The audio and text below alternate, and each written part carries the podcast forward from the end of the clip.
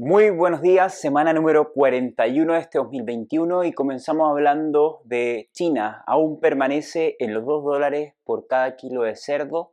El precio ya tiende a estar estable, sin embargo, con un valor que está muy por debajo de la línea del equilibrio. La situación en China sigue siendo muy complicada. Sin embargo, no vemos mucho movimiento en cuanto a la compra de granos.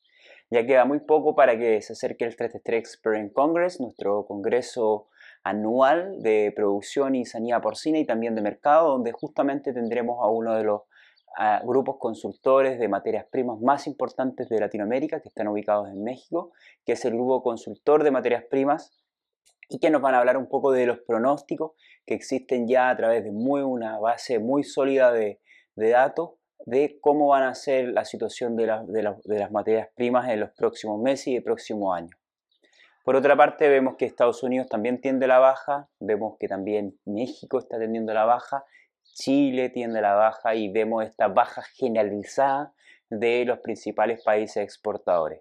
Por otra parte, vemos que también está, España está con una baja significativa de su precio y esto ya se está generalizando y aún no vemos signos de mejora. Por otra parte, en Brasil están, existen altas volatilidades, pero que también están siendo compensadas por un aumento del consumo. También estamos viendo un aumento significativo de la, em, del, valor del precio del cerdo en, Colombia y se debe principalmente a que la disponibilidad, la oferta de carne de vaca no es la misma que el año pasado y esta tiende a la baja. Y aquí quiero ser muy, em, aquí quiero aportar un, un comentario que creo que es sumamente importante y he sido bastante reiterativo, pero cada vez más se está haciendo muy importante fortalecer los consumos locales. Estos consumos locales nos están ayudando significativamente a poder sostener el precio. Miran lo que está ocurriendo en Brasil, miren lo que está ocurriendo en Colombia. Justamente los países en Latinoamérica que están con estrategias que ya vienen hace mucho tiempo de posicionamiento de su carne a nivel local eh, a través de promoción, colaborativa, conjunta entre los diferentes productores a través de sus gremios hacia la comunidad, donde existe una potenciación de la carne nacional y no son estrategias diferentes, independientes por cada empresa, sino que están todas aunadas en una sola estrategia.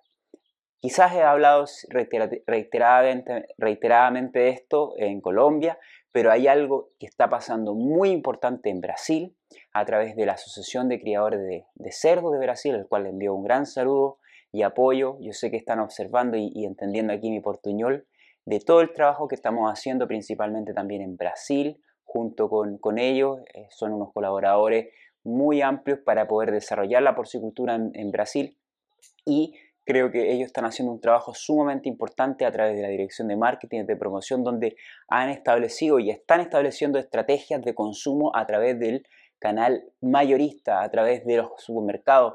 Han acercado a todos los gerentes de supermercado de la línea del barejo, que le llaman, que es como la línea de las carnes que existe en todos los supermercados principales. Estamos hablando de Carrefour, de Día, todos estos supermercados que son de gran consumo mayoritario y están eh, haciendo estrategias de posicionamiento de la carne nacional, de la carne de cerdo y a través de posicionamiento de aumento del consumo de este tipo de carne. Esto es sumamente positivo, esto va a generar un eh, gana-gana para la industria porcina brasileña muy importante y va a mejorar y potenciar aún el consumo. Si bien Brasil está ya por sobre los 15 kilos de carne de cerdo per cápita al año, 16 aproximadamente, aún hay techo, aún hay forma de seguir creciendo, sobre todo en una situación coyuntural actual de la carne vacuna que va tendiendo a la baja y es muy difícil que se recupere la oferta en los próximos años, principalmente por el costo de las materias primas, porque criar